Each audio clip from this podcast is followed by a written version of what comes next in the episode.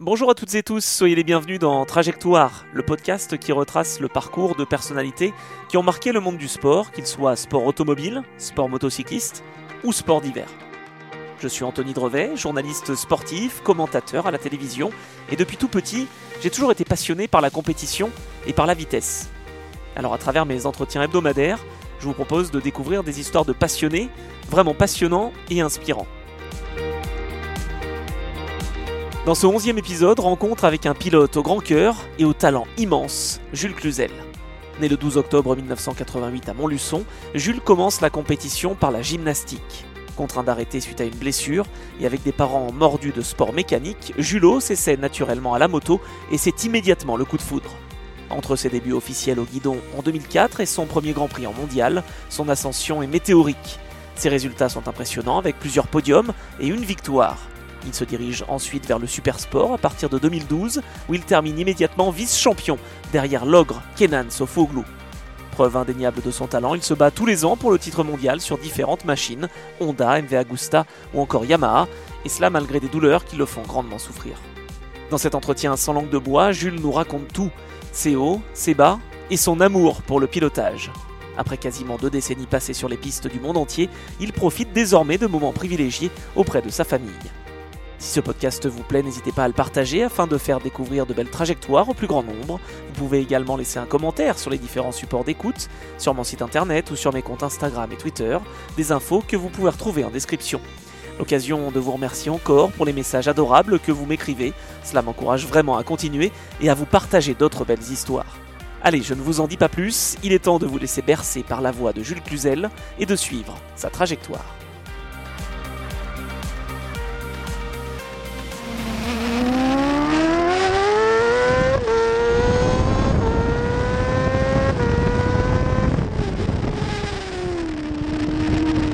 Bonjour Jules, merci beaucoup de répondre à, à mes petites questions et d'avoir accepté surtout. Bonjour Anthony.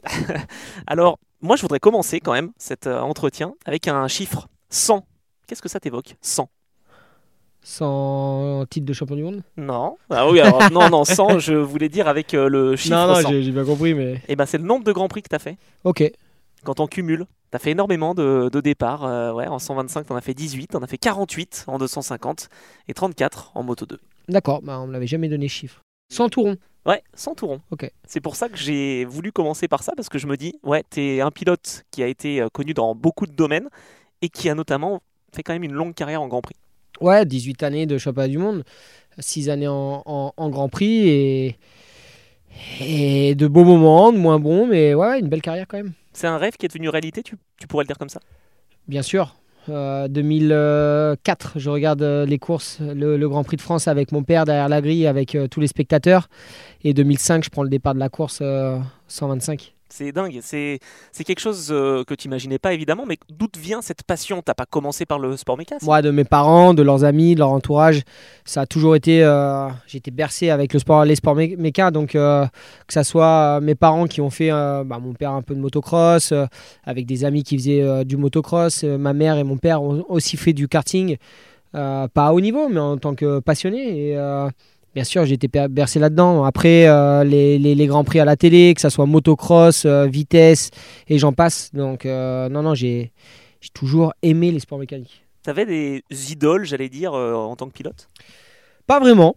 Bah, après, il y a eu les époques. Il y a eu, par exemple, la Formule 1. Je je sais pas pourquoi. Quand j'étais petit, je voulais que Jacques Villeneuve gagne. Je me rappelle de ça. Et puis, sûrement parce que c'était le pilote qui essayait de. Qui était là, devant à se battre, mais c'était pas le pilote qui gagnait tout le temps. Et. euh, et pareil en moto, euh, Valentino Rossi, que, qui m'a bercé euh, mes premières années de quand je regardais la télé. Et, et Valentino qui faisait le spectacle, qui gagnait que ce soit en 125, 2,5 et après carrément MotoGP. Donc euh, je peux pas dire que c'était mes idoles, mais euh, je suivais plus particulièrement ces deux pilotes. Il y a un truc qui m'a frappé aussi quand j'ai préparé cet entretien, c'est que tu as commencé par la gymnastique. Euh, j'ai fait 8 années de gymnastique à plus ou, moins haut niveau. J'ai euh, été plusieurs fois cham- champion d'Auvergne euh, et j'ai bien aimé cette période. J'ai commencé très tôt et j'ai arrêté assez tôt aussi parce que finalement la gymnastique à haut niveau, on se fait beaucoup de blessures. Et en plus de ça, moi j'avais quelques problèmes euh, physiques avec un peu de différence entre jambe gauche et jambe droite, ce qui m'a provoqué des, blessures un peu euh, prématurées. Et, je pense que la gymnastique, c'est une bonne base pour, tous les enfants. Parce que finalement, on apprend l'équilibre et à servir comme il faut de son corps. Et, pour moi, ce que j'ai fait par la suite, être pilote moto avec toutes ces chutes et, finalement, on fait un peu de l'équilibre sur nos motos, c'est, je pense, un avantage. déjà des blessures, déjà dès la gymnastique, c'est quand même dingue. Ouais, bah ouais, ouais. Après, c'est le sport de haut niveau. Hein. Je pense qu'on on met notre corps à, rude épreuve et finalement, on le fatigue et on le blesse. Oui, j'ai eu quelques blessures euh, dès, mon plus jeune âge, mais je pense que ça fait partie un peu de tous les sportifs. Alors, tes parents, ils sont quand même pas euh, dans le sport méca à l'origine. Ils montent une concession de moto, c'est ça? Ouais, mes parents passionnés donc euh, et, et, ont racheté une concession de, de moto à leurs amis. Et à ce moment-là, ils étaient primeurs en fruits et légumes, donc ça n'avait rien à voir. et euh, finalement, ils, m'ont mis, le, mis le, pied, à l'étrier. À ce moment-là, je faisais du karting. Mais le karting, c'est quand même un sport euh, pour arriver à haut niveau euh, très onéreux. Et, et à ce moment-là, quand ils ont repris la concession, ils m'ont proposé si je voulais switcher sur la moto, essayer. J'ai dit bien sûr que oui. Et le jour où je suis monté sur une moto, je m'en rappellerai toute ma vie, c'était au Luc en 2004. Et j'ai compris de ce jour-là que c'était ce que je voulais faire et ce à, à quoi j'étais, je pense, euh, le plus doué. C'était pas Issoire ton premier circuit? Non, mon premier circuit, ça a été euh, au Luc en stage de pilotage. Et après, ça a été directement la première course à Carole en 2004 euh, tu rentres directement dans le grand bain. Je suis impressionné par le fait que, voilà, finalement, 2004, t'as as quoi? T'es né en 88, donc t'avais. Euh... J'avais 14, 15 ans, ouais. Mm. Et, finalement, ouais, tout de suite, j'ai eu le déclic je pense aussi par rapport à tout ce que tu as, cité avant, avec la, gymnastique, j'ai eu le motocross, j'ai fait un peu de motocross au début, ensuite le karting, et euh, finalement j'ai trouvé ma voie le jour où je suis monté sur une moto. Ce que j'ai trouvé bien dans ce sport, c'est que finalement on arrive à faire quand même pas mal la différence. Euh, les pilotes arrivent à faire la différence parce que c'est quand même un, sport euh, où bah, automatiquement les, les, pilotes aussi prennent plus ou moins de risques. et puis finalement le talent, j'arrive, je pense, surtout sur les premières catégories, les premières les premières années, on arrive à faire plus euh, la différence. Et ça se voit. Un pilote rapide, même s'il a une mauvaise moto, finalement, euh, tu le vois, ça, saute aux yeux. Et donc, ça veut dire que euh, bah, ce pilote-là, il a sûrement un truc derrière. T'as aimé le, ski également? Parce qu'il y a des similitudes entre le ski, la trajectoire, la, moto Ouais, bah, quand j'étais petit, je faisais du ski avec mes parents. J'ai toujours aimé la vitesse. Finalement, quand je faisais du ski, c'était pour aller dans les bosses ou aller tout droit et tout chousse. J'étais toujours en tout chousse. Et euh, je m'arrêtais des fois dans, les gens, mais, euh, mais bon, j'ai blessé personne. Mais, euh, mais ouais, ouais, non, j'ai toujours aimé la vitesse globalement. Après, j'ai pas le physique non plus pour être un skieur professionnel. Je, je, le sais. Maintenant, c'est vrai qu'à chaque fois que je fais du ski, c'est plutôt pour la vitesse. Donc, tu as commencé 2004 en Junior Cup en 125, donc avec Honda. Ça, s'est bien passé cette saison-là? Ouais, j'ai été déclassé trois fois sur 6 euh, courses peut-être. parce qu'en fait, on arrivait à la première épreuve et finalement, on s'est rendu compte qu'avec notre moto toute d'origine, euh, ben, dans le bout droit et puis en puissance pure, parce qu'à ce moment-là, il y avait un banc de test. Après chaque course, il passait toutes les motos et on se rendait compte que sur, allez, je sais pas, 30 chevaux, même pas 20 chevaux, euh, on avait déjà 3-4 chevaux par rapport aux meilleures motos. Donc en fait, on s'est rendu compte qu'ils faisaient des petites préparations à la limite du règlement et on emmenait notre moto. Et finalement, euh, bah, été déclassé trois fois alors que je gagnais à peu près tout. Donc euh, je finis euh, troisième du championnat de France, je crois. J'ai jamais été champion de France non plus. C'est pas grave, c'est une bonne période. Franchement, ça m'aurait pas changé ma vie d'avoir été champion de France, mais ça aurait été cool quand même. Mais t'as déjà quand même 16 ans, enfin je veux dire 88 si je calcule bien, 2004, c'est quand même tard pour se mettre dans la compétition et tout de suite t'es dans le, dans le rythme. Je suis arrivé tard, j'avais un peu peur de ça parce que finalement moi quand je commence un truc c'est plus euh, je pense au, plus haut niveau. Finalement pour moi les Grands Prix c'était même pas envisageable. Je commence la moto, l'année d'après je suis déjà en Grand Prix, ça allait trop vite. Je pense que ça allait trop vite globalement. J'avais peur de, de ce retard parce que oui je commence la moto à 15 ans et à 16 ans je suis déjà en Grand Prix. Euh, et attends, on n'a pas, on n'a pas fini. C'est qu'en plus, je fais ma première saison de championnat du monde en 250 sur une moto euh, C. Donc euh, c'était, c'était trop, trop, trop, trop. Franchement, l'expérience, ça s'acquiert pas comme ça du jour au lendemain. Et j'étais lancé trop dans le grand bain, on va dire, avec un matériel un peu moins bon et avec aucune expérience et pas énormément d'entourage. Donc deux et demi, c'est en 2006. En 2005, tu fais quand même trois grands prix déjà, donc tu commences en France mm. et après tu as une chance de rouler avec Malagouti. Ouais, en fait en France, euh, quand on était dans les deux ou trois premiers, on, a, on était invité pour le Grand Prix de France. Donc là, on y allait avec nos motos de championnat de France, qui déjà, enfin, c'est pas terrible quoi par rapport aux autres. Mais bon, c'était une super expérience. Moi, enfin, tu t'imagines bien, je suis arrivé là avec les yeux pleins d'étoiles et euh, tu te mets sur la grille de départ. À cette époque-là, il y avait déjà Masbou, Di Meglio euh, qui étaient, euh, qui était ben, au niveau je sais pas, du monde, avec euh, tous les pilotes que je regardais à la télé. Et, j'étais fier, j'étais content, même si j'avais pas une bonne moto et que je me bagarrais pour les dernières places. Je suis tombé, mais je faisais des trucs pas trop mal. mais j'en ai des bons souvenirs de tout ça, c'était cool. Après, après j'ai réussi à, en fin d'année être détecté par Malaguti et, et on m'a fait remplacer. En fait, il virait Michele Piro. Euh, qui maintenant aujourd'hui est le, le, meilleur pilote test Ducati. Et, euh, en fait, ils l'ont viré pour me mettre à sa place et, euh, et c'était cool. J'ai fait deux bonnes courses, les deux dernières, Turquie et à Valence. C'est ce qui fait que Jean-Claude Best remarque ou pas? Oui, qui me remarque. Après, c'est surtout Eric Mahé qui, qui m'a remarqué dans, tout ce, planning d'après championnat de France. En fait, lui a organisé que je fasse une course en Italie, une course en championnat d'Europe. J'avais là en parallèle la MotoGP Academy, donc c'est Dorna qui organisait un, un team pour aider des pilotes de nationalités différentes. Et à ce moment-là, j'ai été repéré et sélectionné. J'ai mm, donc fini la saison sur la Malaguti. Et c'est Eric Mahé qui a décidé euh, dès l'année suivante, bah, je le poussais aussi beaucoup pour qu'il mette direct en Grand Prix, je voulais absolument aller en Grand Prix. Tu voulais rattraper le temps perdu Ouais bien sûr, sauf que là on a sauté euh, carrément une classe en 250, une saison complète et Eric Mahé a financé ma saison euh, avec des sponsors et tout ça, mais il a financé ma saison pour me, pour me faire passer le pas des Grands Prix. Maintenant, ouais, j'étais impatient et, j'aurais peut-être dû écouter un peu plus Eric. Peut-être on aurait dû prendre une saison de plus. Bon, après, euh, toujours est-il que tu as cette expérience-là, donc avec les couleurs de l'équipe de France. 2007, tu continues quand même, tu persévères en 250. Ouais, j'ai fait, euh, j'ai continué en 2000, 2007, euh, mais toujours dans une moto C, parce que finalement, il y avait les officiels, les semi-officiels et les privés. T'avais quasiment aucune chance. Enfin, sous la pluie peut-être, si, mais finalement sur le sec, non. Maintenant, je pense que c'est bien des fois de manger un peu de, des, des, des, choses difficiles, des, des, moments compliqués, parce que quand on se retrouve avec une bonne moto, et ça a été le cas pour moi uniquement en 2009, euh, il y a un déclic qui se produit. Et, et finalement, bon, j'ai eu quand même cette chance-là en 2009 qu'on me propose cette moto euh, tellement bonne au final, qui était une moto sur le papier qui ne devait pas être spécialement super bonne, mais c'était une moto, euh, donc là, comme j'ai dit tout à l'heure, C, ABC, et c'était une B.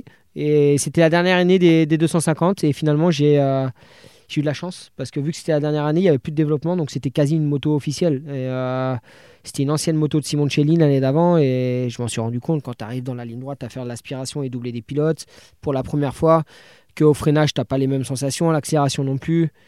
Je finis, la première fois que je monte dessus, euh, je finis troisième des essais officiels.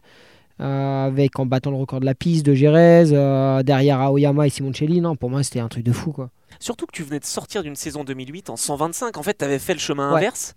Qu'est-ce qui expliquait que tu fasses le chemin inverse en 2008 et qui ensuite te, mène vers une opportunité J'ai quelqu'un euh, qui, euh, qui, avait un team en 2000, 2007 euh, avec qui j'ai roulé, qui m'appréciait beaucoup, qui croyait vraiment en moi, un Italien, qui n'a plus de team actuellement, mais, mais ce gars-là croyait avec, en, moi avec Matteoni, qui avait un team aussi. C'est Massimo, c'est ça? Ouais, et finalement, il a il a cru en moi, il m'a donné cette moto qui coûtait un peu d'argent quand même. Et ça m'a vraiment aidé, quoi. Ça a été le déclic de ma carrière euh, de pilote moto. Ah ouais, c'est dingue parce qu'en 2008. Ça joue à pas grand chose. En hein. 2008, j'étais sur une moto chinoise euh, qui cassait tout, euh, quasi toutes les courses. Et t'étais avec Alexis Masbou Ouais, Masbou. Et difficile à marquer un point, j'en ai même pas marqué un, mais ça a été dur de se relancer après ça. Et finalement, j'ai quelqu'un qui croyait en moi qui m'a donné cette opportunité. Alors, ça, c'est quand même dingue parce que le Matteoni Racing, bon, on l'entendait pas évidemment. Tu reviens en 2,5 euh, c'est donc la dernière euh, saison euh, en 2,5 avant le Moto 2.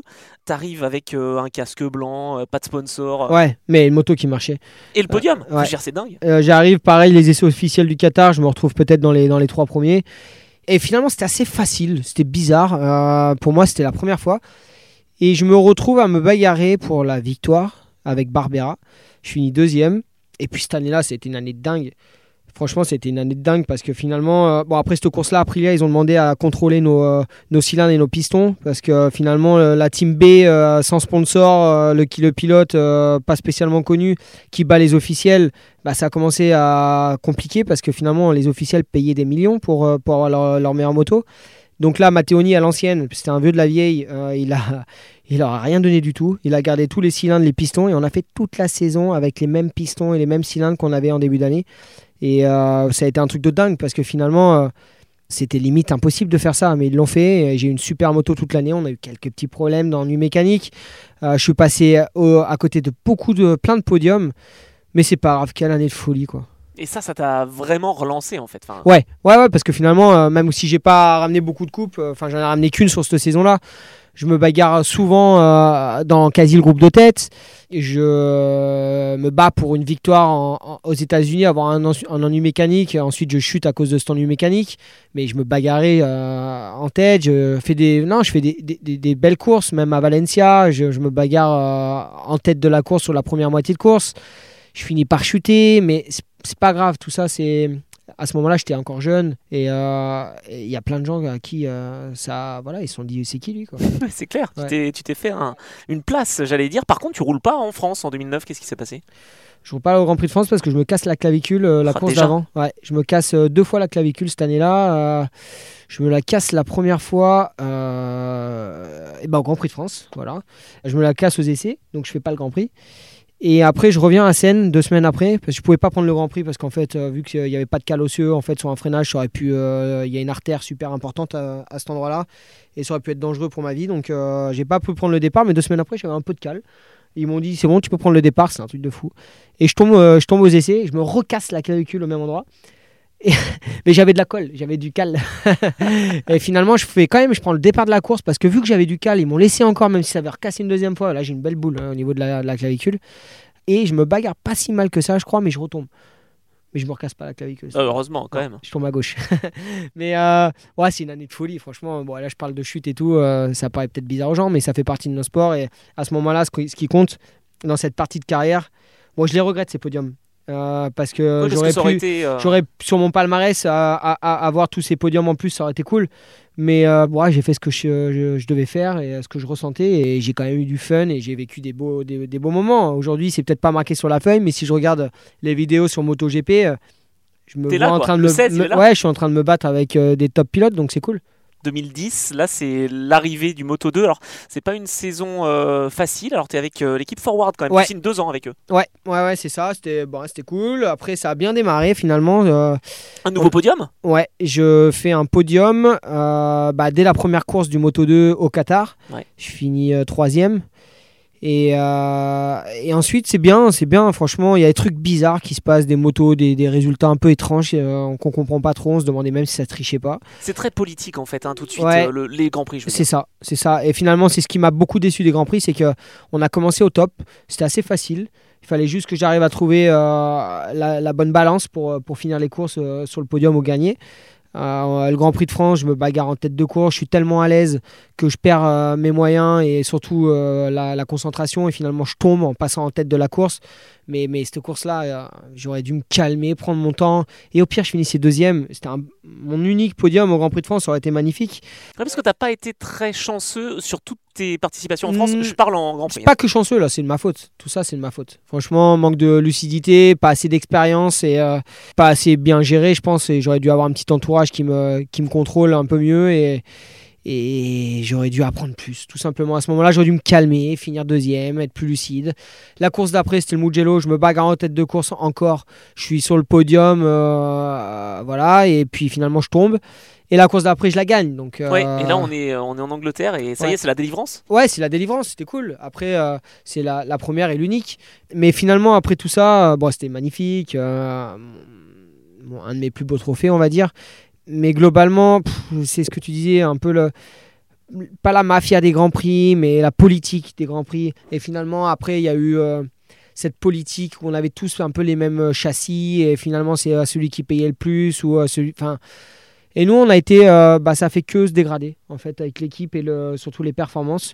Et on s'est retrouvé à se battre en fin de saison pour essayer de rentrer dans les 10 premiers, alors qu'au début c'était assez facile pour être sur le podium. Donc, donc ça, c'était décevant. Et puis 2011 a commencé euh, comme a fini 2010 et ça a fait la même chose, que se dégrader. Et finalement, tout ça m'a coûté ma place en Grand Prix.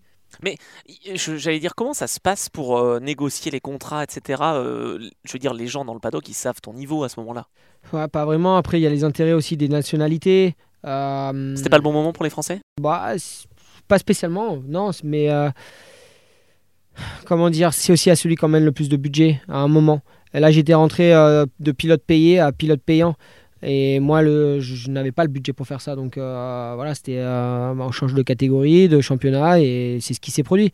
Après, j'ai un peu cette amertume quand même par rapport à tout ça, parce que je pense que j'avais ma place déjà pour y rester, et en plus pour encore gagner des courses ou faire des podiums.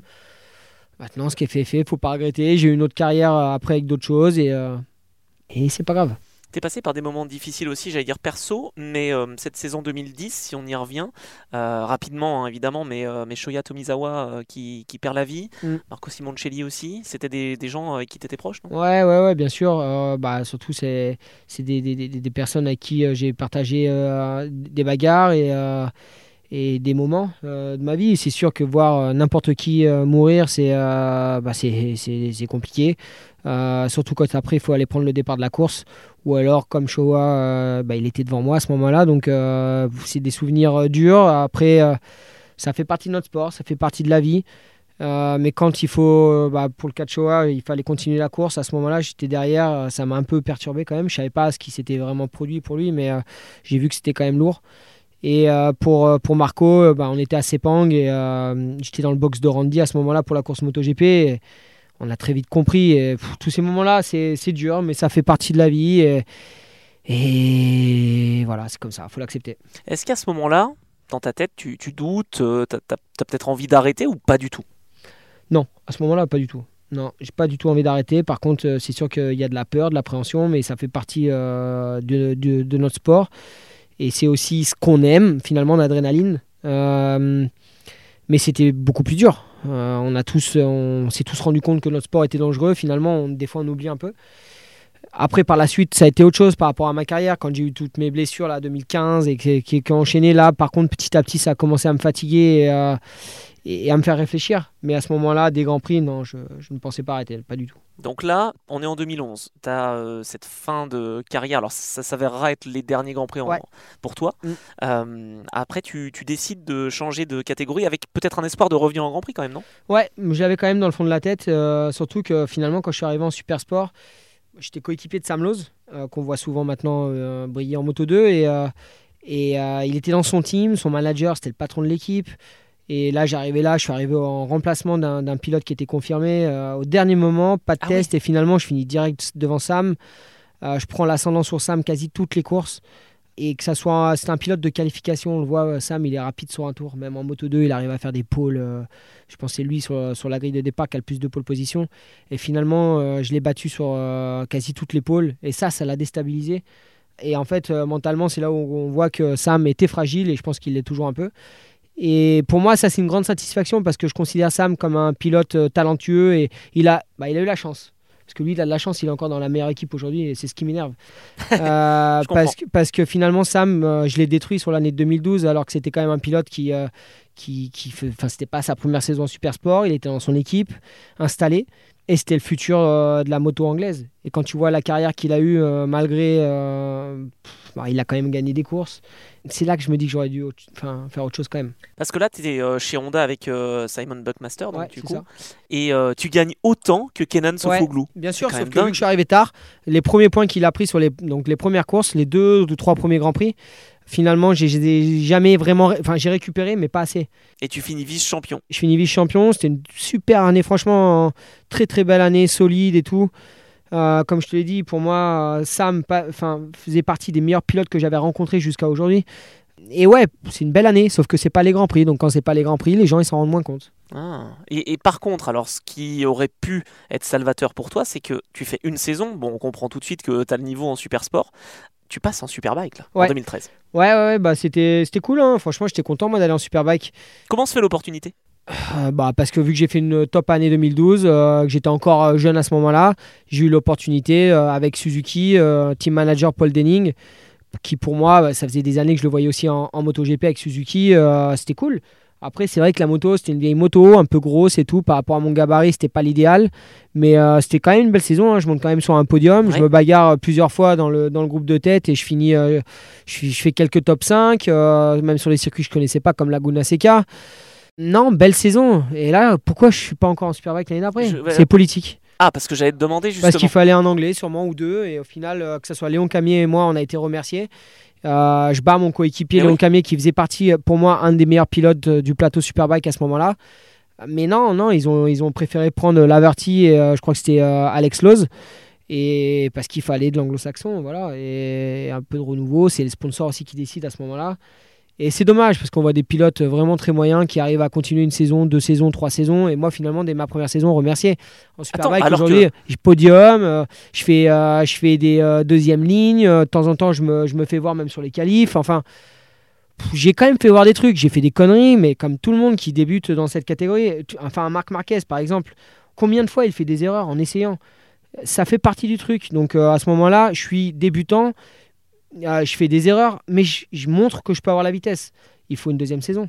Bah oui, je veux dire, faut se rendre compte, hein, le Superbike, on a le Moto GP d'un côté et euh, le Superbike avec des, motos qui sont euh, pas des prototypes. Dérivés des motos de, route, euh, donc qui sont beaucoup plus proches des motos qu'on peut voir dans le commerce. Et ouais, c'est dommage, franchement, à ce moment-là, bah, je repars en super sport. Mais euh, bon, ça a été quand même des belles années aussi en super sport. Mais j'aurais quand même mérité une année de plus en superbike, au moins. Surtout, c'est pas pour remuer le couteau dans la plaie, mais en 2013, euh, Sam Lowe devient champion super sport quand toi tu es en, superbike. Ouais, mais là, dans, enfin, cette année-là, il aurait fallu vraiment que j'ai euh, cette moto officielle Yamaha pour vraiment. Parce que là, il a, il a, il a dominé énormément parce qu'il avait une top moto. Et enfin, cette moto-là en super sport, à chaque fois, la Yamaha officielle, quand elle, quand elle arrivait, elle gagnait. Et Sam, c'est un pilote talentueux, donc il a dominé. Après, euh, si moi je me bagarrais contre Sam avec une moto euh, normale à ce moment-là, ça aurait peut-être été compliqué pour moi aussi. Donc, euh, donc voilà, j'aurais peut-être pu avoir la moto de Sam. Non, non. enfin, ce, qui ce qui est fait est fait. Maintenant, je pense que c'était plutôt une deuxième année en, en, en Superbike que je méritais. Ouais, c'est, je suis d'accord. Voir une troisième. oui, bah, bah, puis même plus parce que la première année, tu finis quand même derrière Loris Baz et derrière Jonathan Ray qui finalement va dominer. Ouais, ouais, non, non, j'ai eu des belles courses, franchement, des belles courses avec de la vitesse. Après, des courses un peu plus compliquées, mais le Superbike, c'est pas facile. Et euh, la Suzuki, à ce moment-là, on l'a, on l'a compris aussi. Les pilotes d'après, même Randy de Punier, est monté dans, sur cette moto et il faisait pas mieux qu'il arrivait même pas à marquer des points des fois. Donc. Euh, c'est quand même. Euh, c'était pas simple. J'ai quand même eu des bonnes courses et je méritais de faire une, année de plus. Ça, c'est clair. Et donc 2014, tu redescends en super sport avec l'équipe où Sam Lowe roulait, mais par contre, c'est plus Yamaha. C'est non, c'est plus Yamaha, c'était MV Agusta. C'était cool le, projet parce que MV revenait. Euh, il y avait des moyens et. Euh, et c'était un 3 cylindres sympa, enfin une belle moto, donc ouais, ouais c'était cool. Et puis ça s'est bien passé parce que j'étais hyper performant, plein de pôles et tout, mais on avait des problèmes de boîte de vitesse à ce moment-là. Une moto un peu compliquée.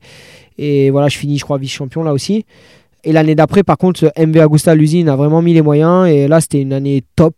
J'ai vraiment vécu une année en tant que vrai pilote officiel d'usine. Et j'ai vécu un, des beaux moments, franchement, de, de, vie en plus avec l'équipe et avec l'usine. Voilà, je, c'était mon année. C'est dingue. C'est dingue. Pas la première, euh, mais enfin, c'était pas l'unique, mais, euh, mais c'était mon année. C'était la première année où vraiment tu as senti que le titre était à la portée. Quoi. Ouais, ouais bah, ça a été compliqué parce que finalement, euh, il était à la portée. J'étais toujours le plus vite. Euh, Kenan me mettait un peu la pression de temps en temps parce qu'il comprenait que fou, ça allait être dur. Mais finalement, casser des moteurs, on n'a pas arrêté. Première course, je gagne, mon coéquipier finit deux. C'était facile tout le week-end, je fais pole, enfin je gagne tout. la deuxième course en Thaïlande, je casse le moteur alors que j'étais en tête. Euh, la course d'après, on va à Aragon et là je casse le moteur alors que je suis en tête. Et euh, déjà, quand tu commences à perdre 50 points euh, enfin, sur deux week-ends, bah, ça fait beaucoup. Et finalement, on a réussi à rattraper. Alors bah que MV, le problème, c'est qu'après toutes ces casses moteurs, ils ont compris de quoi le, venait le problème. Il fallait réduire la puissance et les tours moteurs. Donc, au lieu de passer mes vitesses, par exemple, à 15 005, je devais les passer à 14 008. Et tout ça, ça change énormément. Parce que tu perds de la puissance, de l'accélération, du couple, du frein moteur. Ça te change tout le frein moteur. Donc quand je freinais, la moto, elle se mettait plus en travers que d'habitude. Finalement, ça nous a mis pas mal de problèmes. Mais on a trouvé des solutions et j'ai réussi à grappiller, à revenir. J'ai regagné pas mal de courses. Six fois consécutivement, soit premier, soit deuxième. Ouais. Ouais, non, de toute façon, là, j'aurais dû gagner avec 50 points d'avance. Mais euh, bon, avec Desi, euh, j'aurais été 4-5 euh, fois champion du monde. Donc là, c'est vraiment une année forte, forte. Et puis même Kenan, je quand je le voyais régulièrement, il me disait Putain, 2015, c'était pour toi. Et puis euh, c'était un truc de fou. Et là, on arrive à Gérèse. Et là, on arrive à Gérèse. Et euh, le tour de trop, fin de séance euh, FP2. J'ai Kenan derrière moi qui se met pour l'attaque du dernier tour de, séance. Il hein.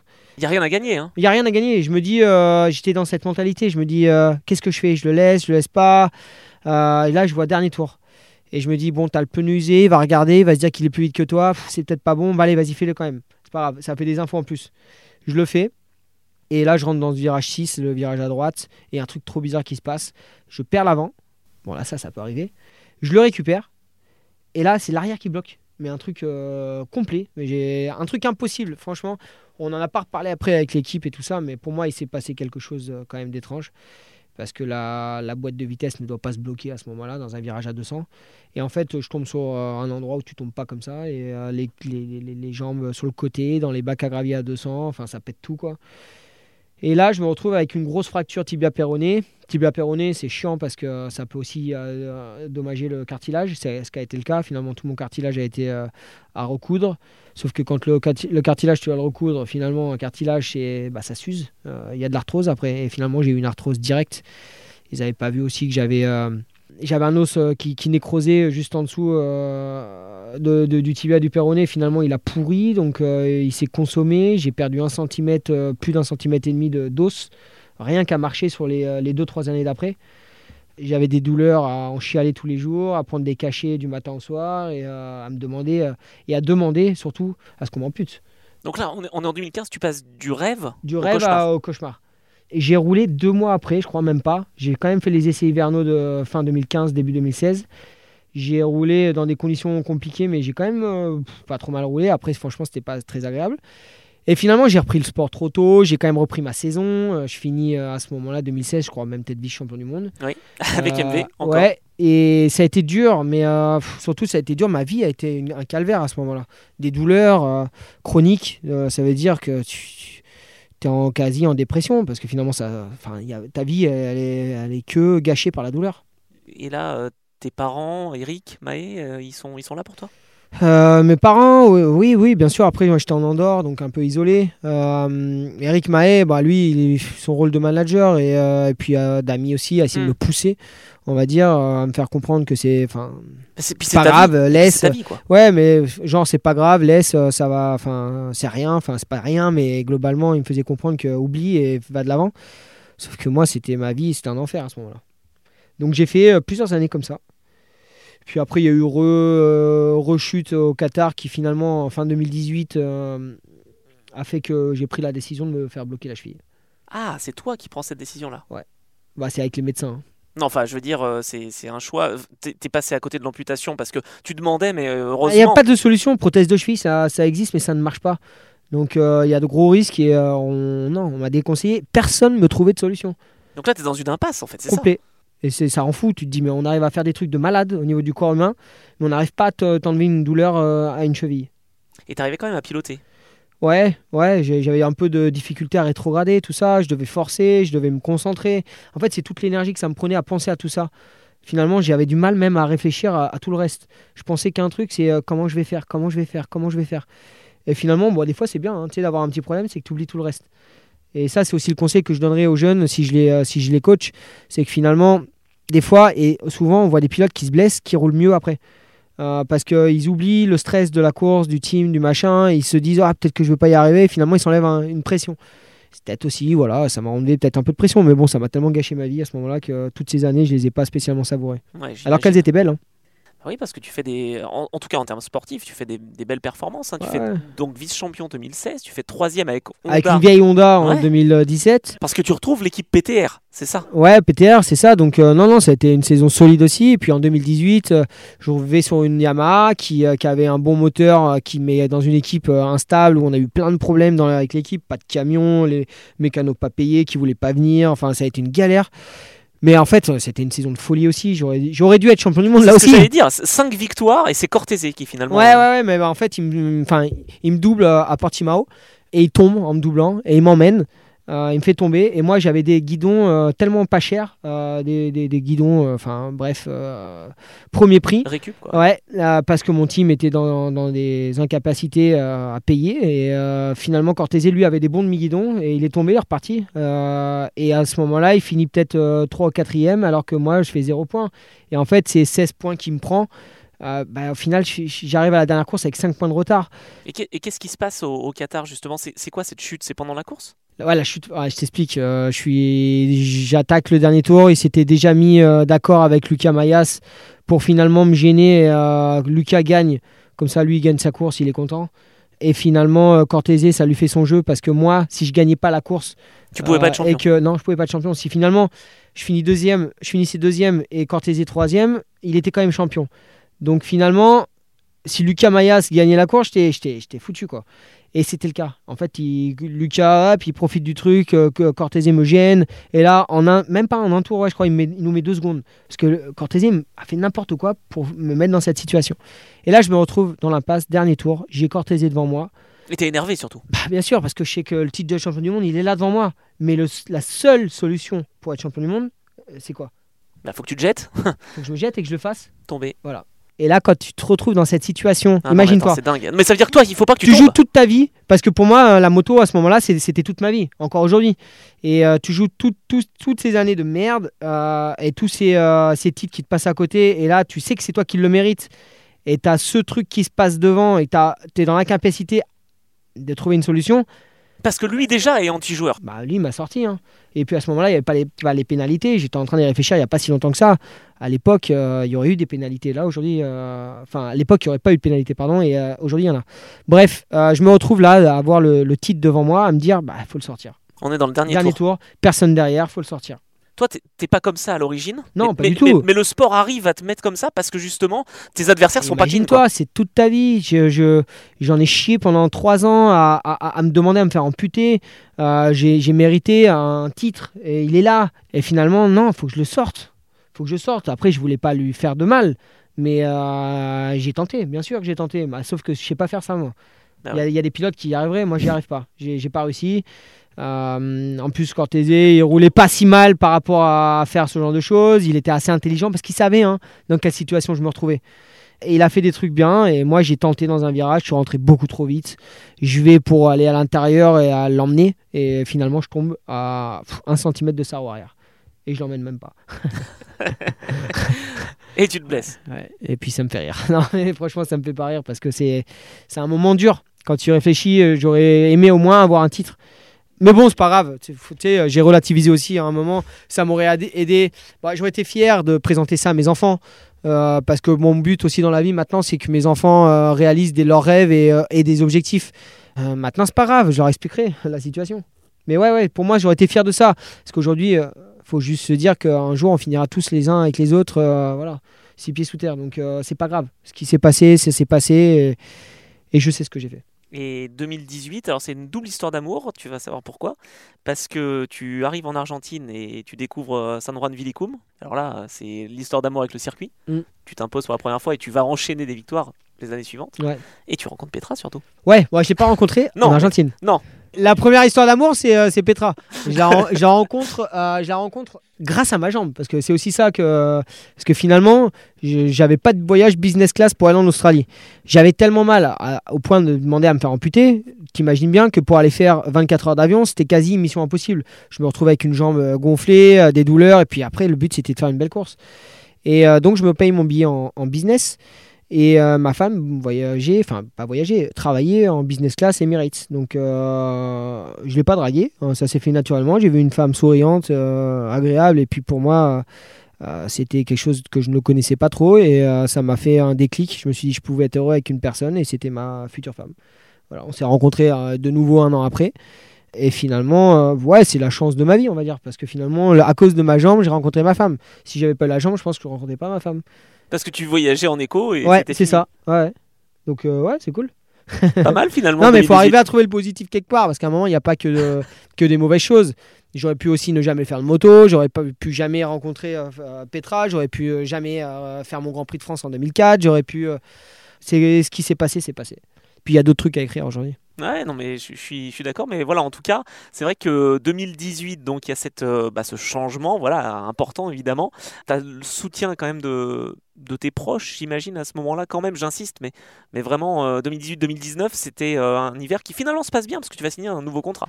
Ouais, mais avec un stress de malade, parce que finalement, euh, donc, euh, je finis à l'hôpital au Qatar, Euh, je fais une des plus grandes fêtes de ma vie après euh, ce titre perdu, parce que finalement, j'avais toute ma famille, mes amis, euh, c'était un truc de malade. J'ai un casque euh, qu'on m'a fait voir finalement, euh, qui était prévu pour, euh, pour la victoire, euh, enfin pour le titre, euh, qui était magnifique. Tu l'as gardé Non, je l'ai pas. euh, Le japonais, il est reparti avec. hein. Mais finalement, mes amis étaient là, c'était le, ça devait, c'était un des plus beaux moments de ma vie parce que finalement, je jouais un titre de champion du monde à la dernière course. Les lumières étaient sur nous. Et, finalement, ils étaient tous là. Moi, j'avais la hanche cassée, le, le cotyle cassé, là, c'est euh, l'os du fémur qui rentre dans la hanche, donc une douleur de fou. On m'a laissé quand même. Euh, j'ai réussi à rentrer à l'hôtel, mais un truc de fou on me portait pour faire la douche, un truc euh, de malade. Et puis j'avais encore de nouveau le tibia cassé. Et après, on a pris la décision de me bloquer la cheville. Mais euh, j'ai fait une soirée de, folie avec mes amis dans ma chambre d'hôtel, couché dans le lit, à, pleurer de douleur tellement je rigolais. non mais franchement, bon, c'est des moments quand même que je n'oublierai jamais et que j'ai eu la chance de vivre. Ensuite, euh, blocage de cheville. Et là, blocage de cheville dit bah, est-ce que je vais y arriver? Sélecteur à droite, est-ce que je vais réussir? Et finalement, j'ai réussi, mais c'était un stress de, fou tout l'hiver. Et finalement, je fais une saison, euh, une super saison. Il n'y avait pas d'adaptation possible justement euh, sur la moto, non Bah non, le sélecteur à droite. Ouais, c'est tout. Ouais, ouais, ouais, fallait pas réfléchir à autre chose. Après, j'aurais pu tenter euh, sélecteur à gauche, mais aujourd'hui, bon, j'ai réussi à me rouler avec une moto sélecteur à gauche, j'ai réussi, mais pour rouler comme ça sur des journées de roulage, mais pour aller faire de la compétition et non, je pense que c'est possible, mais pour rouler au dixième et faire des choses propres et tout, non, c'est compliqué. Donc 2019 quand même, euh, disons-le, hein, tu signes avec le GMT 94, donc l'équipe de Christophe Guillaume. Ouais, ouais, ouais, belle saison avec euh, quelques victoires et, euh, et, finalement c'est Bardal là qui nous ont fait à tous pendant plusieurs années la misère. Et bah je finis super proche et ça aurait pu être une année de titre là aussi. Ça a été globalement la, la, la, la, plus belle saison avec le GMT. Après ça a été, il y a eu des belles saisons, mais mais finalement, globalement, le, le, plateau euh, et les teams, surtout les motos, ont progressé et ça a été un tout petit peu plus compliqué sur les dernières années. 2019 quand même, euh, on va revenir à ton histoire d'amour avec euh, Petra. Tu lui fais une demande assez particulière. Hein. Ouais, dans le même, le même avion dans lequel on s'est rencontrés en 2017. la même destination pour l'Australie, je lui ai fait ma demande. c'est pas mal ça. Ouais, même endroit. Et, euh, et puis, et puis 2000, euh, 2020, euh, notre fille est née dans le même avion. Non. je rigole. Ah oui, t'imagines? Non, ça, ça aurait été magnifique. Tu sais que j'ai pas posé la Sri Lanka. Bien sûr. Parce que c'est aussi au-dessus du Sri Lanka. Alors, bon, 2019, bah, encore une fois, tu, tu joues le titre face à Krummenarer. Ça se joue à 13 points pareil que euh, ce qu'on a évoqué euh, voilà, en 2018, pareil que euh, peut-être en 2015, tu, tu, pensais que le titre, ça y est, c'était enfin pour toi? Ou pas? Après, franchement, j'ai jamais, je suis jamais parti en me disant le titre, il est pour moi. Ok. Non, jamais jamais été comme ça. Après un moment, oui, ça, ça, tu commences à réfléchir, automatiquement tu as des rêves. Des, et si jamais, combien de fois j'ai rêvé, je gagnais des courses de Grand Prix, de, de super sport, de n'importe quoi, même de motocross, de vélo. Si, bah, ça s'est passé, j'ai quand même gagné des courses. Mais euh, je voulais gagner, tu vois, dans, dans, ma carrière, dans ma vie en général. Je, je pense que j'aime la compétition. Et finalement, euh, j'ai rêvé de titres aussi. J'ai rêvé de passer la ligne et ouais, enfin, je criais dans, dans mes rêves et euh, je pleurais. Et surtout, je pleurais quand je me réveillais. ah ouais, quand tu commences à t'imaginer le truc, tu dis, ouais, c'était un rêve et tu te mets. Euh, tu sais, c'est pas facile, hein, un sportif de haut niveau, il a tellement envie qu'il peut y avoir un peu, euh, bah, même souvent, des moments très compliqués. En fait, tu as même plus, dans une carrière en tout cas, tu as même plus de moments compliqués que de victoires. Bien sûr, bien sûr, ça fait partie du truc. Après, faut arriver à se relever des mauvais moments. Et puis surtout, faut être bien entouré. Ça, on, ne le dit pas aux jeunes, justement. Euh, on les prépare pas à ça parce que j'allais dire, quand on se lance, euh, quand on est jeune, à faire euh, soit du karting, soit de la moto, mm. soit ce que, ce que tu veux, bon, on, fait miroiter évidemment les victoires et les titres. Ouais, ouais, ouais, ouais bien sûr. Après, le truc, c'est qu'on te met, on te, on te met sur le devant de la scène, mais tu es un peu seul. Tu passes du moment, des moments seul, souvent. Les gens, ils pensent que que même des euh, Joan Zarco, Fabio Quartararo, que ce soit, c'est, des pilotes qui sont pleins d'entourage et euh, dans les bons moments, oui, tu as plein de gens. Mais le téléphone, il sonne. Par contre, euh, le lendemain, quand, quand tout est fini, tu as moins de coups de fil et finalement, quand il y a des moments difficiles, tu es, vraiment seul. Et ça, c'est dur. C'est dur, il y a beaucoup de moments de réflexion, des séances d'essai ratées, des doutes, du stress. Et finalement, à part le pilote qui a vécu ça, qui peut le comprendre? Est-ce que euh, c'est important pour toi d'être dans des équipes justement où tu te sentais euh, en famille? Euh, En fait, tu te sens en famille quand il y a des résultats. Parce que tout se passe bien, il y a une bonne ambiance. Dès qu'il manque de résultats, il n'y a aucune équipe que j'ai, avec laquelle j'ai, couru où tu te sens dans une famille. Ça n'a jamais été le cas parce que finalement, la mauvaise ambiance, tout se retourne contre le pilote ou, et, chacun pour soi. Et ça, c'est dommage. Mais quasi toutes les équipes, ça a été comme ça. Par contre, toi, tu te retournes. Je trouve que tu te retournes pas contre tes équipes, justement. Tu disais pas, ah, c'est la moto, c'est la... le pneu. À quoi ça sert? Franchement, il y a plein de fois où je pense que oui, c'était de la faute des équipes. Euh, mais sauf que, euh, sauf que quand tu signes un contrat, que tu es rémunéré pour rouler dans une équipe, et à un moment, cette équipe-là, c'est pas la meilleure, c'est un peu de ta faute aussi. C'est que tu as fait ce choix-là. Il y a aussi peut-être des moments où c'est aussi un peu de ta faute. Peut-être que tu n'as pas donné les bons conseils pour régler la moto. Mais c'est des décisions et finalement, c'était patron. Hein. Donc euh, il faut aussi respecter. Parce que le truc, moi, que je respectais et j'aimais pas, et ce qui se produisait quasi à chaque fois, c'est que finalement, les équipes critiquent les pilotes. Sauf que euh, si le pilote, il critique pas la moto, pourquoi le team critiquerait le pilote? À un moment, c'est ça que je voulais aussi, moi, tu vois, que ça se respecte dans les deux sens.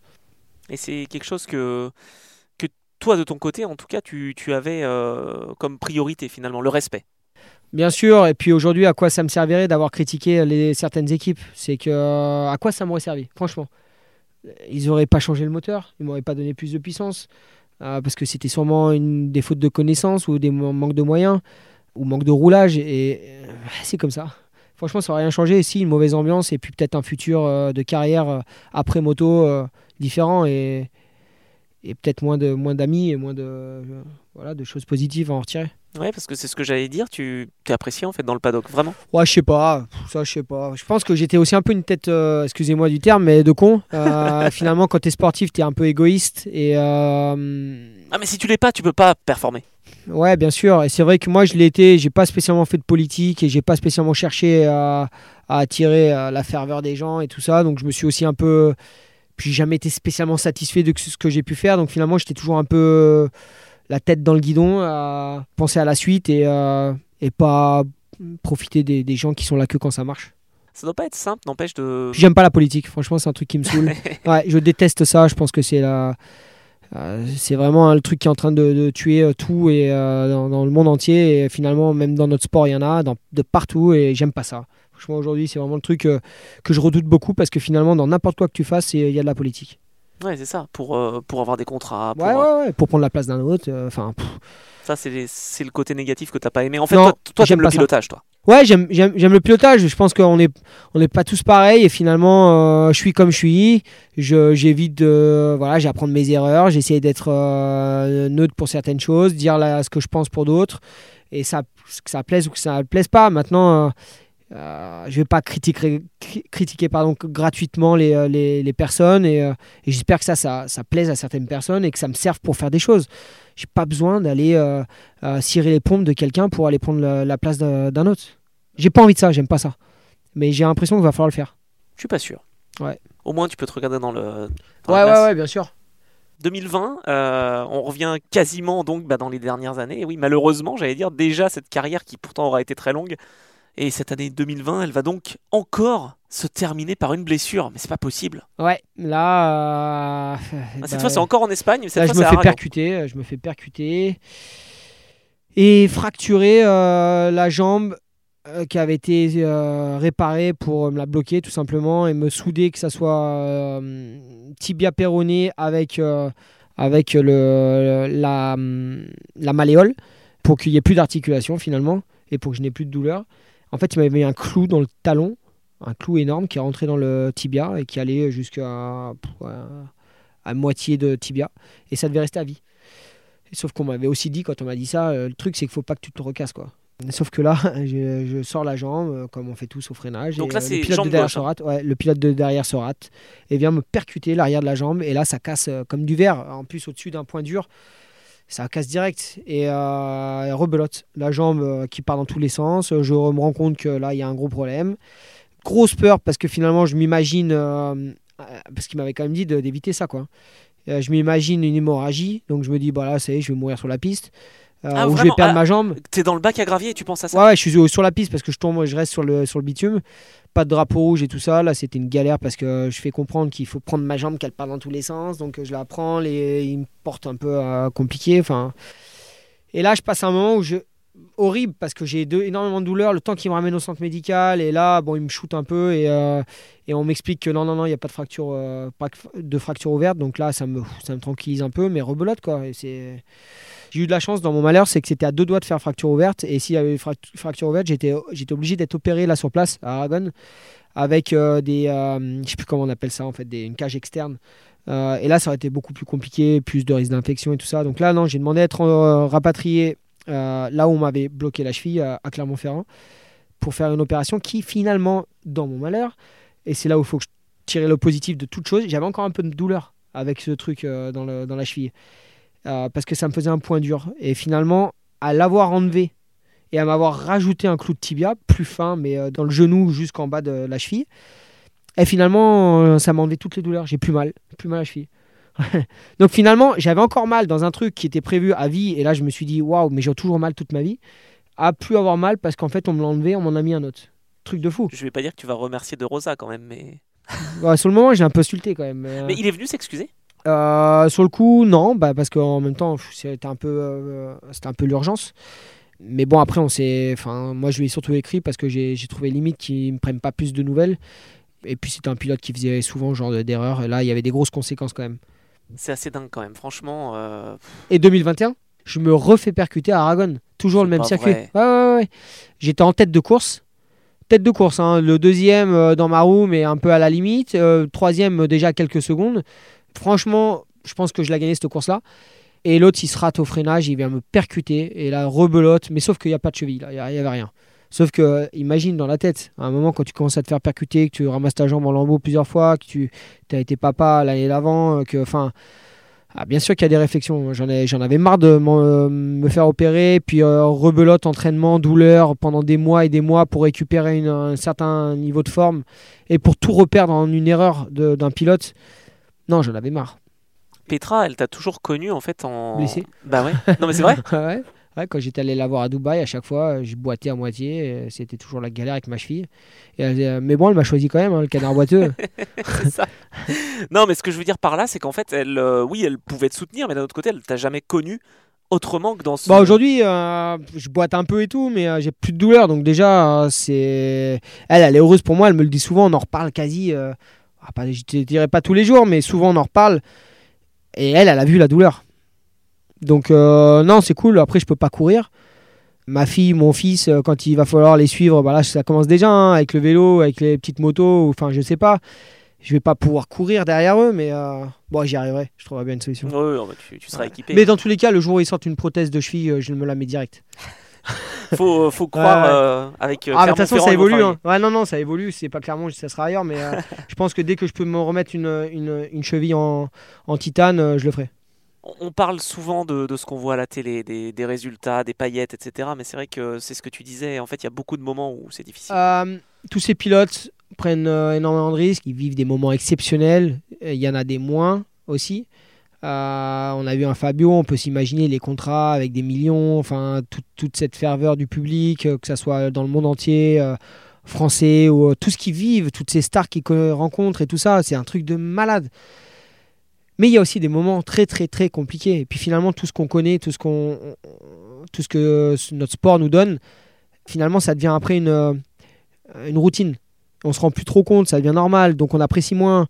Et finalement, un jour, du jour au lendemain, ça va s'arrêter tout ça. Et, là, il faut, faut arriver à se renouveler et trouver d'autres choses qui nous donnent euh, l'envie de euh, se lever le matin. Est-ce que euh, ces pensées-là, tu commences à les avoir en 2018, 19, 20 Ouais, ouais. De 18-19, non, je pense pas, mais euh, 20, 21, 22, surtout euh, période Covid, j'ai détesté cette période. Ah ouais? Ouais, c'était horrible. Aller sur les courses là que en Europe. Moi, ce que j'aime dans le championnat du monde, c'est les voyages. C'est partir en Thaïlande, en Malaisie, euh, partout. Rencontrer des gens aussi. Ouais, rencontrer des gens, visiter du pays, avoir passé un moment avec une équipe euh, autre que euh, sur un circuit européen, c'est pas pareil. Et en plus, moi, j'étais plutôt fort dans ces moments-là. Et j'aimais ça, le, décalage horaire, la nourriture différente. euh, J'aimais vraiment mon sport pour tout ça, tu vois. Pas spécialement les courses en Europe. Et là, le Covid a mangé euh, dans les trucs en plastique, tout seul dans le camion, à l'arrière du box. Se faire des tests. Ouais, Des ouais, tests, ouais, des- puis, enfin, les masques en plus, moi, pas voir le visage des gens, pas passer plus ce côté chaleureux de notre paddock et tout. euh, Le public euh, qui était moins là, les masques, enfin non, j'ai détesté cette période. Franchement, ça m'a, je pense que c'est J'en ai jamais trop parlé, mais en plus de mes blessures, je pense que ça a été un truc qui m'a un peu dégoûté. Je peux comprendre. Et moi, je voulais euh, te faire rebondir et réagir sur le fait que j'ai l'impression que depuis 2020, 21, 22, en super sport en tout cas, on est passé de genre 12 courses à 20 et quelques. Donc il y a plus de risques de se blesser aussi. Ouais. On a doublé les courses sur les week-ends et ça, c'est pareil, c'est un truc que j'ai pas spécialement aimé. Je veux rouler plus, euh, mais finalement, ça dépend quel championnat. Mais on voit, même avec les meilleurs pilotes du monde en MotoGP, il y a tellement d'enjeux, tellement de, de, pression et des motos et des pneumatiques qui évoluent tellement que les pilotes sont tellement proches, tentent tout sur les premiers tours, enfin, qu'il y a toujours des erreurs qui se produisent. Et donc on double, on bah double les risques. Exactement. Et les départs. Et finalement, bon moi ça allait plus trop dans l'équation euh, plaisir et, risque. C'est toujours un petit peu compliqué évidemment ces moments-là où, où tu sens bien que c'est la fin de quelque chose. Ouais, euh, j'ai senti. Tu l'as senti, mais tu as quand même eu un, un moment de, bah, de bonheur, je pense. En tout cas, de l'extérieur, euh, moi, tu m'as fait vibrer. c'était en France. Et ouais, ouais, ouais, ouais, c'était cool. C'était cool parce qu'en fait, je critiquerai pas, mais on a quand même été. Euh, l'année dernière, c'était un peu n'importe quoi. On n'était pas performant. Et moi, je sentais dans tous les cas, j'avais gagné les cinq dernières courses de l'année d'avant quand même. puis sans trop comprendre pourquoi. C'est ça qui était un peu compliqué. C'est arrivé un peu du jour au lendemain. Et finalement, là, on attaque 2000, 2022 euh, et pas de plaisir, le poids en plus. Euh, enfin. Non, non, ça a été franchement très compliqué. J'ai pas aimé cette saison. Elle m'a. À part peut-être pour Manicourt. Puis en plus de ça, il y a eu la blessure à Donington. Finalement, je me retrouvais à me bagarrer dans des groupes avec des pilotes euh, que j'étais beaucoup plus rapide. Et finalement, bah, tu te retrouves en danger. Et puis tu t'énerves et puis tu fais des erreurs. Et finalement, tu es plus rapide qu'eux, mais ils te doublent dans le bout droit à chaque fois. Enfin, non, là, ça devenait n'importe quoi. Et ça m'a dégoûté. Mais tu avais déjà pris ta décision, de toute façon un peu, je l'avais dans la tête. Donc quand tu l'as dans la tête, parce que les dernières années, il y avait des trucs qui me plaisaient pas trop. Finalement, ouais, il faut réfléchir, surtout sur le moment là, c'était sur une blessure, et j'en avais marre. Donc euh, voilà, c'est la décision. Quand, bah, pour moi, du moment que tu commences à réfléchir à arrêter, peut-être, c'est qu'il faut arrêter. Faut pas forcer le truc. Et je pense que j'ai eu cette intelligence là de, dire stop. Et puis le truc, c'est que j'aurais peut-être, enfin, peut-être, c'est sûr, je pourrais faire des années en endurance ah bah tiens, alors justement, tiens, je, te, rebondis là-dessus parce que tu roules avec le GMT 94, euh, Christophe Guyot, on connaît euh, évidemment son passé en, endurance, alors l'équipe n'y était plus, mais ça t'a jamais intéressé? J'ai fait une course, les 24 heures du monde 2017, en parallèle de ma saison Super Sport, avec une moto stock et tout, euh, et finalement... c'était cool, j'avais une belle expérience. On a cassé le moteur assez rapidement, mais c'était cool. J'ai bien aimé ça, partager avec d'autres pilotes moins rapides de mon équipe et essayer d'entraîner tout le monde de l'avant pour essayer de progresser. J'ai adoré ça. Euh, sauf que là, sélecteur à droite, euh, bah, ça te limite beaucoup. quoi. Donc non, pas d'endurance. Et puis, bah, forcément, euh, c'est difficile physiquement. Je veux dire, quand tu as déjà eu beaucoup de blessures, c'est ce que je. Ouais, ouais, ouais, ouais. Bah, si tu veux plus te blesser, maintenant, je pense que. Après, le, dans l'endurance, le problème, c'est qu'il y a aussi des teams et des choses qui se passent avec de l'huile qui tombe ou des pilotes ouais, qui perdent de l'huile et tout ça, et des grosses chutes liées à tout ça de rouler dans des conditions mixtes, machin, pour pas s'arrêter. Enfin, c'est sûr qu'à un moment, tu prends des risques. Et voilà. Mais ça m'aurait plu quand même, je pense, euh, faire un peu d'endurance. Ok, d'accord. Bah, tu vois, c'est bien que tu en parles parce que je voulais te solliciter là-dessus. Alors, est-ce que euh, cette après-carrière, justement, ça, ça, fait peur quand on, est, quand on a été athlète de haut niveau? Euh, À la base, hmm, pas tant que ça. En fait, du moment que j'ai commencé en 2005, on m'a déjà dit euh, Mais comment, qu'est-ce que tu vas faire euh, après la moto Si ça s'arrête du jour au lendemain Bon, ça a duré 18 ans, donc ça c'est cool. Sauf que j'étais dans la même impasse. Tant que tu te retrouves pas dans cette situation, tu c'est quasi impossible de, ah, tu vas pas te projeter euh, vers un truc qui Tu peux, il y a des gens qui préparent et qui, qui vont oui, préparer, mais parce qu'ils ont un truc dans la tête. Moi, je l'ai pas spécialement. Ce que j'aimerais, j'aime la compétition mais ce que j'aime de la compétition, c'est de travailler pour essayer d'être le meilleur dans quelque chose. Là, c'était dans la moto parce que j'ai eu une facilité, c'était cool, j'ai vécu des trucs de malade, mais j'ai cette envie, j'ai cette mentalité. Peut-être dans autre chose, je le trouverai. Ça peut être dans un business, ça peut être euh, dans un autre sport, ça peut être dans un autre domaine, l'organisation, je sais pas, enfin, dans n'importe quoi. J'aimerais arriver à avoir cette satisfaction d'avoir démarré de quelque chose et d'avoir accédé à quelque chose de mieux. Est-ce que la transmission, ça peut être quelque chose? Je sais que tu es impliqué aussi avec Easy Monray. Tu es euh, peut-être dans, cette transmission-là avec les jeunes, pourquoi pas? Ouais, pourquoi pas. Pourquoi pas Après, c'est trop, très compliqué notre sport. Hein. Là, pour l'instant, il y a, quelques personnes euh, dont la fédération qui, euh, qui, qui, de, sortir des jeunes, trouver des jeunes, mais euh, je sais pas si ça aboutira à quelque chose. J'y crois pas trop. Et, et globalement, là, on va avoir un trou hein, entre les années Fabio et Zarco. euh, derrière, il n'y a personne. Se passer une dizaine d'années avant de voir un Français. C'est trop, c'est trop. Et puis une dizaine d'années avant de voir un Français en Moto 3. Je te parle pas d'un- d'une dizaine d'années pour voir un Français en Moto GP. Donc euh, ça me fait peur. J'aime notre sport. Quand tu vois le Grand Prix de France, euh, n'importe quel Grand Prix qui sont pleins, il y a du spectateur, il y a de la demande. Mais c'est un sport qui coûte cher et, je sais pas si, si la France a mis les moyens euh, comme il faut pour sortir des futurs talents. Donc je sais pas si je m'y vois, tu vois, c'est ça le truc. Ok. Parce que moi, ce que je veux aussi, c'est euh, avoir le plaisir de construire quelque chose. Mais là, pff, rien ne se met en place pour. Parce qu'Alexis Masbou, par exemple, voilà, a un rôle euh, à la Alexis, Fédé. oui, il fait ça. Mais euh, est-ce que la dis-moi, les... quels, sont les derniers pilotes qui sont sortis de la Fédé? Moi, je suis passé à côté. Ils m'ont Ouais. pas pris. Non. Euh, Randy, tout ça, c'est pareil. Enfin, il y a eu Alexis Masbou. Mac Di Miglio, il a roulé dans l'équipe de France, mais enfin bref, il n'y a pas. Hmm. Non. C'est vrai, c'est vrai. Ouais, parce que Fabio était en Espagne. Est-ce que tu te verrais euh, chef d'équipe J'en sais rien. Bah, j'aimerais bien ça. Et en Ah. fait, euh, non, mais j'ai- j'aime bien gérer une équipe. J'aime bien le côté mental, le côté de, la- difficulté avec les personnages, avec les difficultés du moment, avec euh, un pilote, par exemple, que tu peux suivre qui tombe, mais la course d'après, il la gagne. Enfin, tu vois, gérer tout et tout le monde, ça me plairait. Mais j'aime pas gérer le- les sponsors et, c'est ce qui fait quand même partie de notre, notre business. Sans sponsor, il n'y a pas de team. Et euh, faire de la politique, comme je l'ai dit tout à l'heure, c'est quelque chose que je ne me vois pas faire. Et je pense que si tu n'as pas un ami euh, plein de millions, tu peux pas créer une équipe. Quoi. Ouais, c'est ça, faut que tu trouves l'ami. Parce Ouais. que c'est vrai que les anciens pilotes qui sont devenus team managers, on en voit à Lucio Cecchinello par exemple. Ouais, ouais, ouais, ouais, ouais, ouais, mais euh, bravo Lucho, parce que je pense que c'est c'est pas simple tous les jours et et il faut qu'il gère beaucoup plus de problèmes liés, liés à tout sauf le sport. Mais il faut, être, faut aimer ça quand même.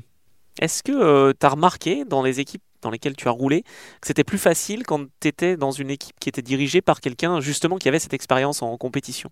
Au niveau ou pas d'ailleurs Ouais, bah oui, c'est mieux d'avoir quelqu'un qui connaît quelque chose. C'est vrai que euh, moi, personnellement, en plus, je, je l'écoute plus qu'une personne qui t'explique des choses que tu ne, que- pas que tu ne comprends pas, mais que tu n'as pas confiance en ce qu'elle dit.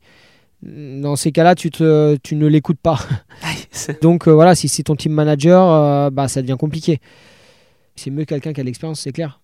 Et tu te verrais peut-être, euh, ouais, j'en sais rien, dans une fédération Non, pas forcément, parce qu'il faut vraiment faire, euh, faire de la politique. Ouais, c'est ouais, Ouais. une carrière quoi. Après là, non, je pense pas. Je pense qu'il y a d'autres euh, pilotes qui sont plus bons pour ça et Hmm. et moi non, je pense pas. Faire- J'aimerais bien, hein, mais mais il faudrait que ça se fasse, ça soit cool et que ça se fasse bien et pas parce que j'ai été ancien pilote par rapport à mon passé sportif, par rapport à mes difficultés, par rapport à mon profil et pas par rapport aux connaissances ou aux, aux- aux techniques que tu as fait qui finalement ne servent à rien. Ou... Non, non, ça, j'ai pas envie. T'es un peu dans le, dans le style Olivier Jacques plutôt, quoi. de- ouais, de- peut-être, ouais, c'est ce qui me fait peur parce que je, penserais, je pense que je peux partir sur carrément autre chose. Vraiment. Je suis un peu dégoûté par notre sport, hein, franchement. Bah, euh, pas par le côté. Je l'aime. Oui, voilà ce que j'ai dit. Je l'aime en tant que pilote. Mais euh, il y a plein de trucs que j'aime pas. Je... Ouais, je veux pas prendre la place d'un autre parce que, parce que je lui ai craché dessus, quoi. Ouais, je- mais je comprends, ça Mm. s'entend, et t'es très humain justement, et c'est ça qui est bien. Ouais, ouais, bah, je pense, mais ça va me coûter peut-être sur. euh, Non, parce que tu vas découvrir autre chose, et puis Ouais. avec tes enfants. Ouais, bien sûr. Parce que t'as deux enfants. Ouais, c'est ça, ouais. Mais j'espère qu'ils font pas de moto. Ah oui, alors c'est ça. Toi, t'es pas dans la catégorie parent qui veut, euh, Non, qui veut pousser les non, enfants parce dans que je me suis tellement blessé. euh, c'est cool, hein, tout ce que j'ai vécu, tout ça, mais ils peuvent le vivre avec autre chose. Et il y a une autre difficulté aussi, c'est que de mes 15 ans jusqu'à mes 34, j'ai voyagé dans le monde entier, vécu des trucs de malades, rencontré des gens de malades. Et après, c'est qu'il y a encore euh, un petit paquet d'années qui, vont, qui vont suivre. Euh, finalement, j'ai préféré que ça, soit crescendo, tu vois. Que ça commence euh, à 20 ans, mais que ça aille crescendo jusqu'à 60, 70, quoi, tu vois. c'est ça qui est dur. C'est finalement, dès que tu vis des trucs de fou, c'est qu'après, si ça repart un peu en arrière, c'est un peu dur. T'as gardé des contacts avec des gens que t'as rencontrés dans, dans tous les Ouais, pays ouais, bien euh, sûr. Ouais, et puis c'est exactement ce que je euh, j'essaie de développer aujourd'hui, c'est que j'essaie de rencontrer, de m'ouvrir beaucoup plus à, à plein de choses. Tu vois là, euh, les commentaires, euh, avec Canal, euh, c'est des choses que, que pour moi c'est nouveau, c'est pas simple, c'est cool, j'aime ça. Ce qui me, fait rencontrer aussi d'autres personnes. Je m'ouvre, euh, je suis parti sur quelques grands prix au début d'année avec une personne que j'ai rencontrée en- dans la- ma, ma fin de carrière qui essaye de m'aider aussi pour mon futur qui connaît aussi d'autres personnes que j'ai rencontrées, que j'ai parlé. Mais je suis naturel avec ces gens-là et je pense que ça leur plaît. Donc euh, je pense que ça peut m'ouvrir des portes. Et c'est ce que je veux. Aujourd'hui, je veux me servir des contacts et des connaissances que j'ai pu avoir, qui me plaisent et qui veulent mon bien, pour essayer de bah, démarrer autre chose. Tout ça sans politique? Ouais, j'en veux pas. Ah franchement, j'en veux pas. non, je déteste ça. Pour moi, c'est la mort de, de bah, notre planète globalement. Et puis c'est ce qui m'a fait peur pour avoir des enfants. C'est qu'aujourd'hui, le monde qu'on est en train de laisser à nos enfants, c'est de la... va falloir qu'on se réveille un peu, je pense. Et ça t'a pas... Euh... C'est bien qu'on parle de ça. Enfin, tu vois, ça, ça va bientôt être la, fin de, cet entretien. Je vais te, te libérer. Mais c'est vrai que le fait d'avoir des enfants, c'est quand même aussi une responsabilité finalement. Tu as réfléchi à, à, tout ça avec euh, Petra? Non, enfin, je mets parce que c'est naturel chez moi. Je suis responsable. Même, mes enfants, euh, c'est voilà, quand tu deviens parent, tu comprends ce que ça veut dire d'être parent, et automatiquement, je me sens hyper responsable. Euh, ma, ma petite, à peine elle, euh, elle tombe et tout, je fais bon, c'est rien, c'est rien, c'est rien, mais je suis comme ça. Quand tu deviens parent, c'est la, la première fragilité c'est que finalement, euh, c'est la priorité.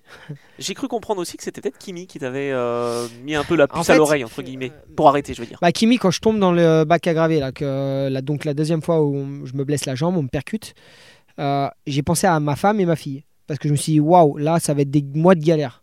Et ça m'a rendu triste. Parce que je me suis imaginé la petite qui devait regarder un peu la télé. Elle était petite à ce moment-là, mais mais je me suis dit, elle va dire papa bobo, les béquilles, le machin. Enfin, et ça a été le cas. Euh, ça l'a pas choqué, mais euh, ça a été papa moto non, papa moto non, papa moto non, jusqu'à l'année dernière. Ah oui, d'accord. l'année dernière, elle me disait papa moto non, papa moto non. Et à un moment, tu l'emmenais quand même. Je dis, je veux pas non plus lui faire de mal, tu vois. Non. Moi, le but de tout ça aussi, c'est qu'elle soit heureuse de me voir sur le podium, soulever une coupe et se dire, c'est mon papa, tu vois. Et, finalement, bon, il y a aussi le moment où elle va peut-être dire, ah, papa bobo, tu vois. Oui. Donc, euh, non, ça m'a aussi un peu fait réfléchir, c'est clair.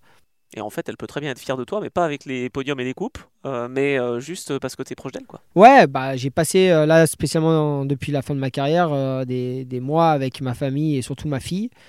C'est vrai que quand j'étais pilote, il y a des moments un peu plus compliqués où tu dois dormir, bien manger. Enfin, instinctivement, c'est quand même aussi la priorité du moment. Euh, et finalement, euh, tu es un peu plus sensible dès qu'il se passe des pleurs ou des, voilà, des moments un peu difficiles avec les enfants. Sauf que là, depuis que j'ai arrêté, euh, c'est naturel et elle peut pleurer, être difficile et tout ça, c'est dur, mais je l'accepte, tu vois, c'est normal. Donc tout ça a changé et puis surtout euh, on a donc attendu notre deuxième qui est arrivé et finalement dans cette période-là je me suis beaucoup occupé de ma petite. Je l'ai emmenée, on a fait 6-7 heures de route pour aller voir ma famille. Euh, à ce moment-là c'était un peu compliqué en plus elle avait, euh, elle avait besoin d'une opération de, des amygdales, des oreilles et des végétations donc elle respirait très mal, elle ronflait, enfin elle n'était pas très bien. Et dans cette période-là, même compliqué, ça nous a rapprochés. Puis il y a eu l'opération, j'ai passé les semaines avec elle, j'étais à l'hôpital avec elle, j'ai vécu un moment un peu dur parce que quand tu laisses tes enfants à l'hôpital, et qui te les endorment devant les yeux et tout, euh, euh, je, enfin, j'aurais préféré 100 fois que ça soit moi. Et tout ça, ça m'a fait du bien, tu sais, pour euh, juste me rappeler que bah, c'est la base et j'ai eu la chance de vivre aussi ça, tu vois, finalement. Parce que tout le monde ne peut pas dire qu'il a la chance de passer 100% de son temps avec ses enfants. Non, c'est clair. Bah, t'as eu, as eu plusieurs vies en fait, et puis là c'est le début de la deuxième vie. Ouais, ouais, ouais, c'est clair, c'est clair. Sauf que là, bon, je déclenche un peu plein de choses à tester et voir euh, dans quelle direction de travail euh, ça va, ça va me diriger. Si je te dis, euh, je sais pas, qu'avec Sofoglou et, et Forêt, t'es es le meilleur pilote ou l'un des meilleurs pilotes super sport, tu... ça te fait plaisir ou pas? Ouais, ouais, je pense que oui, dans tous les cas. Après, bah, Forêt a eu un titre, mais je pense globalement sur la carrière c'est différent de la mienne, mm. mais euh, je parle. Il a eu un titre, moi j'en ai pas. Maya, c'est pareil, il a eu un titre, moi j'en ai pas. Mais au niveau de, de la carrière, euh, malgré toutes les blessures et les problèmes et euh, les diverses catégories et tout, je suis fier de la mienne quand même. Ouais, parce que. Parce que tu vois, franchement, bon, j'étais trois fois vice-champion du monde, mais j'étais aussi trois fois deuxième et je crois trois fois, trois fois quatrième. Mais les trois fois où je finis quatrième, c'est quasi trois fois où je devais être champion du monde. C'est parce que je fais quasi, je rate cinq, cinq événements sur, sur 12. Euh, donc, euh, ce qu'il faut savoir, c'est que trois fois vice-champion du monde, oui, mais c'est pas spécialement les fois où j'aurais dû être champion du monde. 2018, je finis troisième au final à cause de cette chute et tout ça. Mayas qui gagne la dernière. Euh, mais c'est l'année où je devais être champion du monde. 2015, c'est pareil, je finis quatrième du championnat, mais là, c'est l'année où je domine le plus. Enfin, oui, oui. C'est pour ça que je suis fier de ma carrière. Maintenant, toi, sur les statistiques, et dans 20 ans, on se rappellera que de ça. Trois fois vice-champion du monde. Sauf que pour moi, ça aurait été plutôt neuf fois je suis vice-champion du monde. Ah ouais c'est pas tout à fait la même. Moi j'aime bien les, les statistiques, hein, t'as bien remarqué. euh, donc Mais finalement. t'es pas le seul, hein, tout le monde me parle, c'est c'est l'histoire de trois fois vice-champion du monde. Mais moi, c'est pas là-dessus que j'irais. C'est plutôt sur le fait de, de dire t'as fait 134 départs, 24 victoires, 24 pole positions et 63 podiums pour un Ouais. Auvergnat, c'est pas mal. ouais, c'est vrai. Et tu vois, les 100, les 100 départs en Grand Prix et les 63, euh, bah ouais, c'est des chiffres qui sont cool. Mais c'est dommage, je me suis arrêté à ça.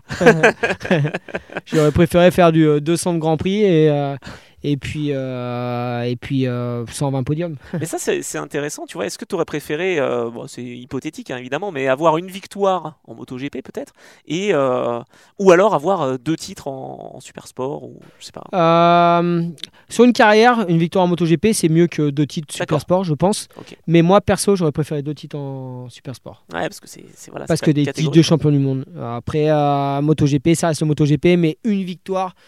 Ah, Il y en a certains. Moi, la mienne a été sur le sec et, euh, et voilà, la régulière. Mais il y a certains pilotes qui ont eu des victoires. Des fois, tu te dis, euh, c'est- là, c'est, il y a eu un ange gardien au-dessus de la tête. quoi.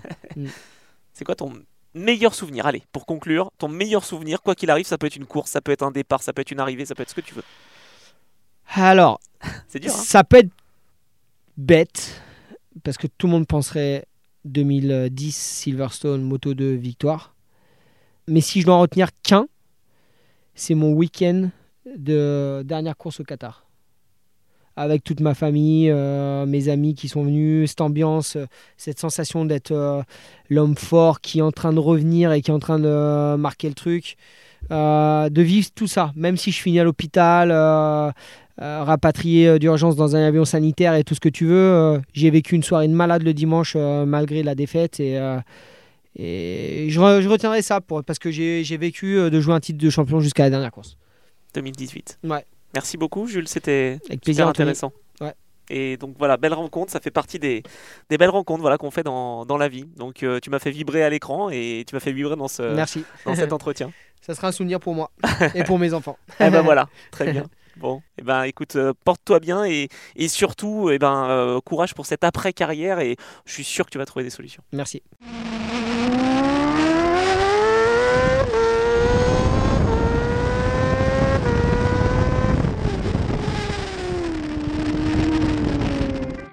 C'est déjà la fin de cet entretien avec Jules Cluzel. Merci d'avoir pris le temps de l'écouter jusqu'au bout. Quel bonheur pour moi de partager ce temps avec ce pilote au talent immense qui m'a toujours fait vibrer.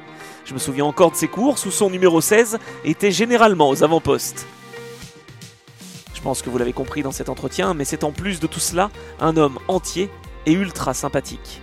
J'espère que cet épisode vous a plu. Si c'est le cas, n'hésitez pas à le partager au plus grand nombre. Laissez un commentaire sur les différents supports d'écoute, sur mon site internet ou sur mes comptes Instagram et Twitter, afin de faire découvrir de belles trajectoires au plus grand nombre. Merci encore une fois pour les retours toujours aussi bienveillants que vous me faites depuis le lancement de ce podcast. D'autres entretiens arrivent et comme j'aime le rappeler, les profils sont variés et toutes leurs trajectoires sont uniques. Alors on se donne rendez-vous la semaine prochaine pour un nouvel épisode de ce podcast avec un nouvel invité.